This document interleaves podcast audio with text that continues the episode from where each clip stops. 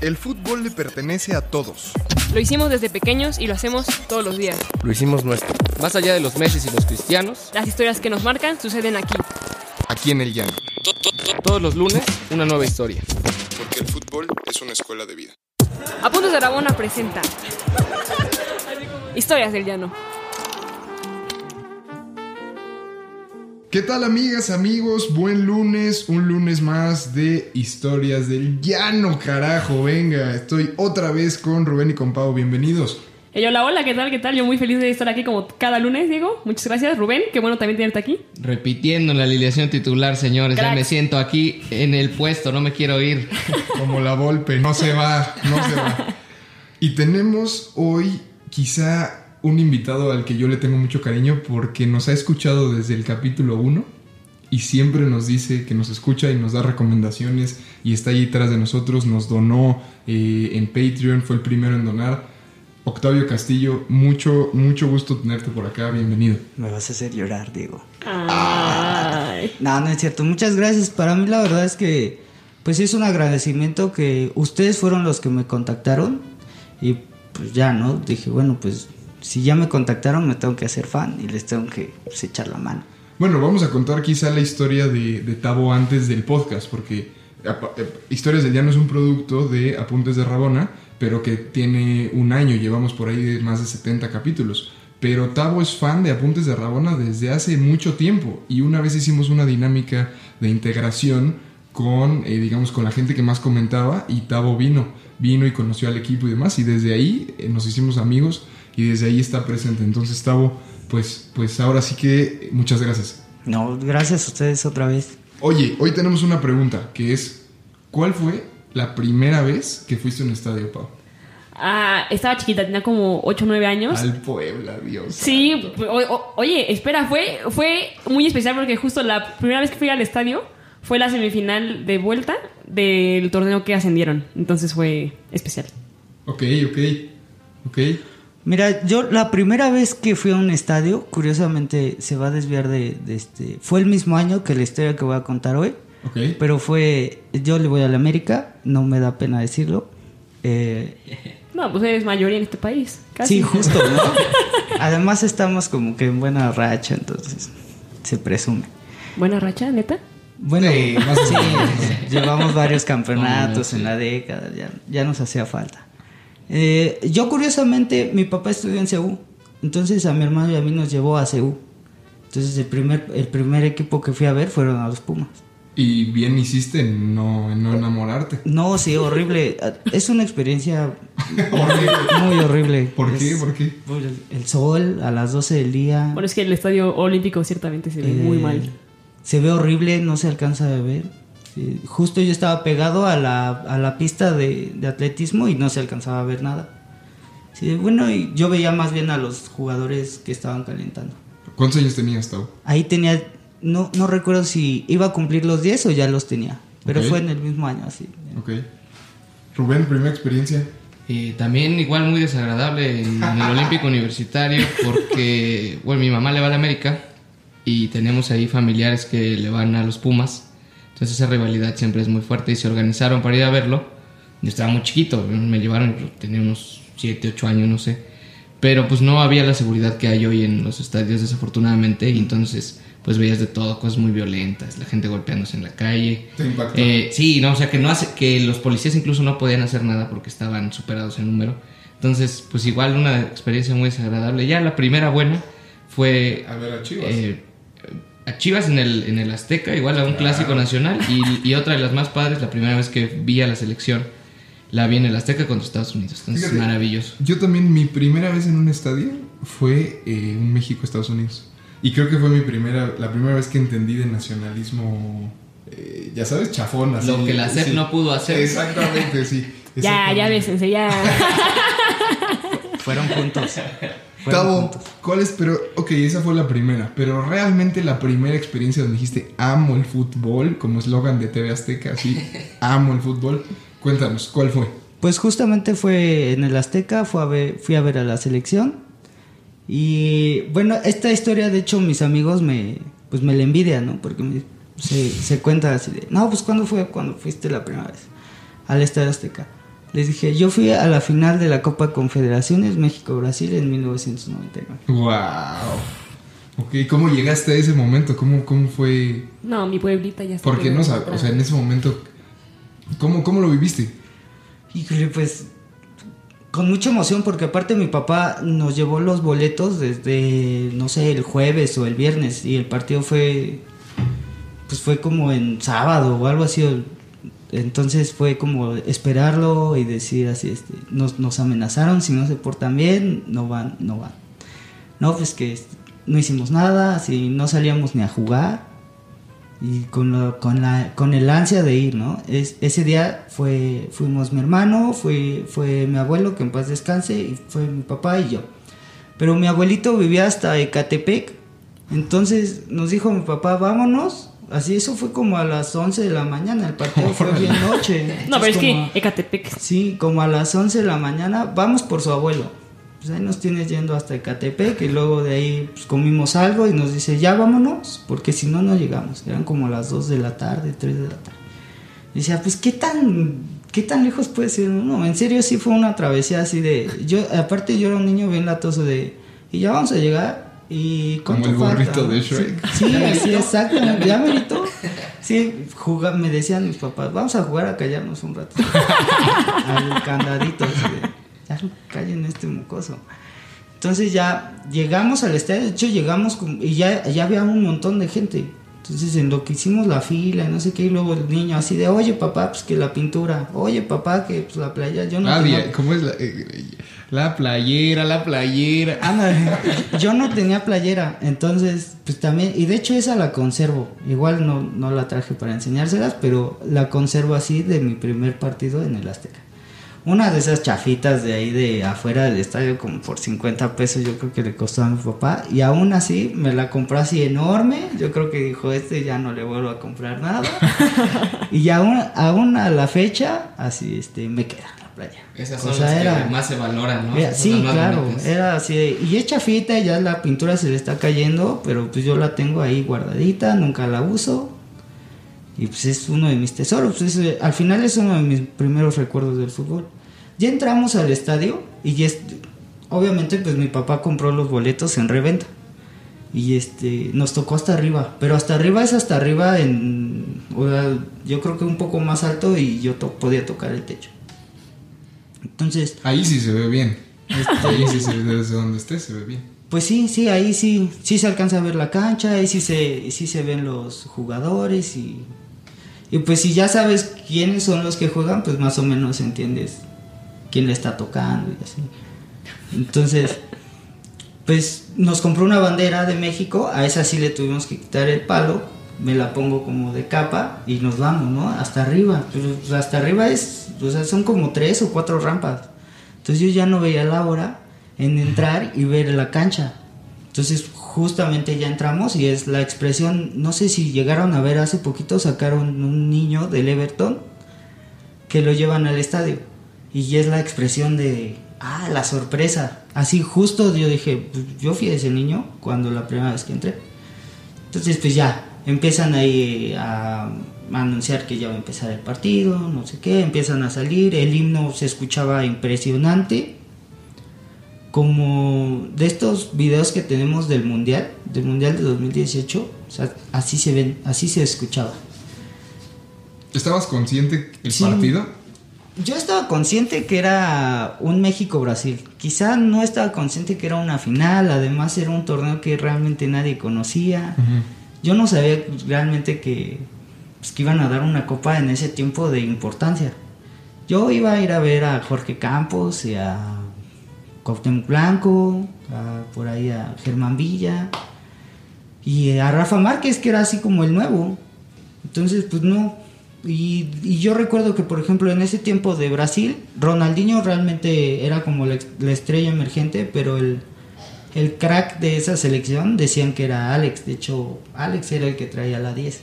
Me lo imagino perfecto. ¿Ya viste el dientón de ahí? Y, y- y- y seguro ni tenía idea de quién era. Y ya después fue como, ah, era ese güey, era Ronaldinho. Tenemos las alineaciones aquí con, con, con Rubén.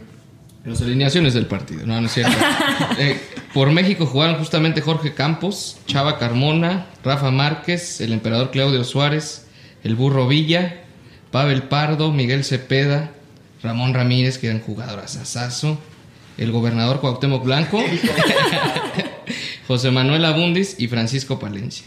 Y por Brasil estaban Dida, Odvan, Joao Carlos, Serginho, Emerson, Consensao, Vampeta, C. Roberto y los tres de adelante eran Beto, Ronaldinho y Alex. Justamente Alex traía la 10. Sí, sí, sí, Qué o sea, cracks, ¿eh? Qué- Sí. O sea, que Era- quizá la mejor selección mexicana, una de las mejores de la historia. Yo creo que sí es la mejor. Quizá esa es la del 98, por ahí. Pues sí, justo, justo es similar, ¿no? Sí, La del Mundial nada del más le 98. faltaría a lo mejor Aspe y, y este y el Matador, ¿no? Pero sí, Sí. es muy similar. Yo, yo no sé por qué no fue el matador ese torneo. Siempre andaba ahí no en la selección no sé. y Habría que, habría- vamos a investigar. habría que preguntarnos por Ok, entonces estás ahí, este primer partido, traes la bandera enfundada, impresionado. ¿Qué pasa? Y empieza el partido, empieza, no sé, ahí a tocar, medio aburridón, y luego empieza y mete gol México. El primer gol fue de México. Y pues, se cae el estadio. Así de- empieza todo. Las matracas, creo mi papá llevaba una matraca. Todavía dejaban entrar matracas. Entonces ahí se escucha. Luego, no recuerdo si fue México el que metió el segundo gol o fue, o fue Brasil. Y, pues igual, ¿no? Y ahí empezó así, yo no, con, o sea, sí, el cielito lindo, pues sí lo conocíamos, pero ahí empezaron a cantar todo el estadio. El cielito lindo y ya la ola, la ola yo me acuerdo así que, pues escuchaba, ¿no? Con el, con el movimiento de los pies, el zapateado. Sí, ahí viene la ola, ahí viene la ola, ¿no? Pues la ola, todo el mundo. Pero era todo el mundo, era todo el estadio, o sea, se veía todo, desde arriba hasta abajo y súper coordinada. Yo, yo jamás he vuelto a ver una ola también con coordinada en la Azteca como esa. Ya después eh, eh, empieza el, el segundo tiempo, pues ya es pues, que la ida al baño, que ir a comer algo, que no sé qué. Gente, mares de gente. Yo no sé cómo no me perdí. Solito. Sí, no, pues, bajamos con mi hermano, así de, mi papá nos dijo, miren, aquí está, y así, fíjense, y, se regresan aquí. No, pues que sí. Pues regresamos, empieza el segundo tiempo, y hay un gol de México que le hacen como un sombrerito a, a Dida. Ahí se escucha el gol, pero el gol así, igual yo gritando, no escuchaba yo mi voz. Era así como, todo el mundo estaba gritando tan fuerte que ya no te escuchabas. Y Es ya- que imagínate, digo, si él estaba hasta arriba en el Azteca, Todo el o sea, son, ¿qué te gusta? ¿De 80 a 90 mil personas? Ay, yo Y- creo que o sea, sí cabían y- las 100 mil, ¿no? En ese entonces. Ah, de Yo hecho. creo que sí. Yo creo que sí. Entonces, imagínate, o sea, como tú gritar y sentirte en silencio porque no te escuchas, pero en realidad es un silencio tan ensordecedor que dices, ¿qué es esto? Está cañón. Bueno, Sí. supongo. Y luego ya también se apagó el estadio porque empezó a meter gol Brasil. Y yo me acuerdo a mi abuelita, no, otra vez, ya van a empezar. No, ratones verdes. Sí, exacto, así ratones, no sé qué. Obviamente con muchas mentadas de madre. Jugando como nunca y perdiendo como siempre. Sí, sí, sí. Y mm, diciendo así, no, es que no puede, no puede ser que no le pueden ganar a Brasil y van ganando, así ahorita, ahorita van a perder. En eso em, empieza esta jugada clásica que ya le hemos visto todo el mundo, que Rafa Márquez le manda el, el balón a Cuauhtémoc Blanco, hace, Cuauhtémoc Blanco hace el, el recorte más horrible de su carrera y mete gol. Pero en lo que hace el recorte, es un recorte tan lento que yo escuchaba a la señora, métela, ¡ah! Y gritaba. No, dilo bien, dilo bien. ¿Cómo le y de dijeron? ¿Cómo le repente, y de repente el, el otro señor así, métela, pendejo, ya métela. Que cae en el Sí. clásico, ¿no? Y sí, ¿no? Y, y ya la mete y todos, ¡gol! Ten- vamos". tenemos el audio, tenemos el audio. Con el colombiano, ya la puente regresa al banquillo y trata de serenarse un poco, viviendo intensamente la banca esto. Viene México, hay tres de salida, cuatro contra dos. Se tarda un poquito Villa, suelta bien. Aquí viene Márquez, del otro lado solo Cuauhtémoc. Cuauhtémoc, suya, suya, suya, suya. Y Hugo Sánchez sintiendo lo mismo que nosotros en el estadio, ¿no?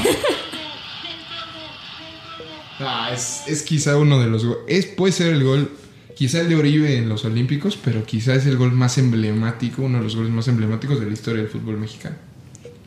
¿O no? Y- o el del Chucky, ¿no? Ahora. que- puede ser Claro, el del Chucky, puede ser. También ese yo lo sentí con... Sí, pero yo que por lo que se logró, o sea, que fue justo la final de la Confederaciones con Brasil, o sea, en, en el Azteca aparte, es como tan nacionalista el gol, o sea, no sé, no sé cómo decirlo. Y luego sale festejando y zapatea en el tiro de esquina. Eso sí me acuerdo, porque yo me puse a zapatear ahí en el pasillo. Al lado de... Yo creo que estaba sobrevendido ese partido, porque habían personas en la, en la escalera, parados, así. Había muchísima gente, igual y hasta más de 100 mil personas. Sí, era, era impresionante. Ahí fue la primera vez que yo me quedé sin voz. Yo para ese gol yo ya no tenía voz. Ya mi papá le tenía que decir como enseñas, oye, dame agua o tengo hambre, así. Y ya después empezó pues la fiesta, ya que era 4 4-2 creo que quedó el partido. Era una fiesta así de ya nadie se quería ir, ya el señor de al lado nos pidió la matraca, déjenme, déjenme jugar con esto, así de sí, está adelante. Nadie se quería ir y luego ya al final pita el árbitro, México campeón, las serpentinas y todo. Creo que aventaron sí papelitos, creo que todavía se podía meter papelitos. Y luego ya, pues la fiesta así de, ya nadie se quería ir, yo ya estaba sentado así, no, pues ya vámonos, no, no, vamos a quedarnos otro ratito, vamos a ver cómo le dan la vuelta, no sé qué. Ya le dieron la vuelta y ese sí, Jorge Campos toma la copa la, pone y se regresa y todos salen corriendo y esa es como que la foto de portadas y todo así es- eso yo lo vi cómo lo hacía. Iba ahí Jorge Campos era el que más se notaba. Y pues corren todos y, a gritar y a festejar. Y, y luego ya pues obviamente ya le pues afortunadamente mi papá dijo no vamos al coche vamos a dejar el palo de la bandera aquí en el coche se lo pusimos y pues ya íbamos sobre Avenida Tlalpan con la bandera ahí por fuera y gritando. Hasta Ecatepec con la bandera. Hasta Ecatepec, sí, sí, hasta, hasta allá tuvimos que dejar a la abuela Oye, y luego ya. y pero esa playera, porque esa playera te la quitaste, esa playera No, yo obviamente dormí con mi playa de México y me la llevé así mugrosa, me la llevé a la escuela como tres días seguidos. Qué hasta, hasta que mi mamá me dijo, sabes que ya, quítatela y la vamos. No, mamá, pero ¿cómo me, me la quiero No la laves, la mañana?" cábala, la cábala, no la laves. Oye, girando la pregunta, ¿así, ¿es la vez que más feliz has sido en un estadio? Mm, Yo creo que sí, porque la verdad es que me han tocado ir a ver a la América finales perdidas o empatadas, entonces sí, sí es la, la vez que más contento he estado. Y, sí, y haciendo la pregunta aquí, Rubén Pau, la vez que más feliz han sido en un estadio de fútbol, porque bueno, Pau nos va a decir, cuando metí el gol de la jornada, siete, o así, pero nosotros mortales, ¿cuándo? Pues la verdad es, es muy banal decir eso, o sea, eh, de- el, el gol de la jornada, lo que No, fuera. estoy cotorreando, Pero, no, no, no, pero honestamente creo que la vez que más feliz fui ahorita, eh, bueno, de niña, o bueno, quizá es memorable el día que debuté en la Liga Profesional en México. O sea, fue un partido que perdimos 3-0. Para esto, este, yo venía de ser banca, siempre con Pumas, y hasta e- ese primer partido fue que inicié y mi tarea fue, tú vas a marcar a Mónica Ocampo, que hoy es mi, mi, mi coequipera y pues mi capitana, pero entonces yo decía, pues ¿qué voy a hacer con este avión? O sea, ¿sabes?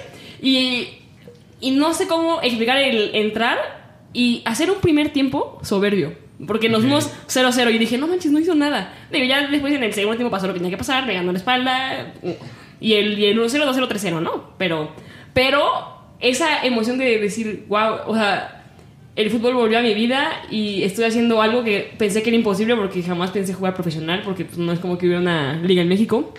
Eh, después de intentarlo y fracasar y volver y pues estudiar, fue muy bello. O sea, es un partido que se pierde 3-0, pero fue, fue, muy, fue- no sé, fue muy, muy especial. Yo siempre te lo digo, estás cumpliendo el sueño, el sueño y qué chingón. O sea, verdaderamente me emociona mucho como escucharte y verte, pues sí, o sea, ahí, ¿no? Rubén, como aficionado, ¿qué momento? Eh, yo creo que igual, como dice Tavo, yo creo que con la selección. O sea, yo, eh, yo le voy a las Chivas. He visto a las Chivas aquí ganar en el Azul, en el Clásico, en el Azteca varias veces. También me ha tocado perder otras varias. Eh, en Ceú también eh, nos ha tocado ir justo hasta el Chicharito, meter gol ahí en Ceú.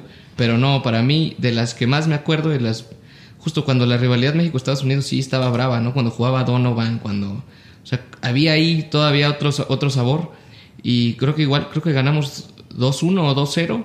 Un gol de Ciña que le pega de lejos buenísimo y luego otro centro que le pone Ciña a Jared. Y yo creo que ese... Uf. eh, sí, Bueno, era, es es que igual yo creo que estaba más chavito y me emocionaba, yo creo a lo mejor más, pero yo creo que de esa me acuerdo, o sea, estaba muy chiquito y me acuerdo muy cañón. Híjole, eh, yo creo que sin duda el partido que más feliz he sido fue cuando venía en camino de, de- tenía una- jugaba fútbol y venía por Tlalpan y justo un amigo me dijo hoy juega la selección contra Panamá, ¿quieres entrar? Y, y le dije sí, pues vamos a ver si conseguimos boletos. Compramos en reventa, ¿no? Na- Nadie lo va a negar, es una práctica común.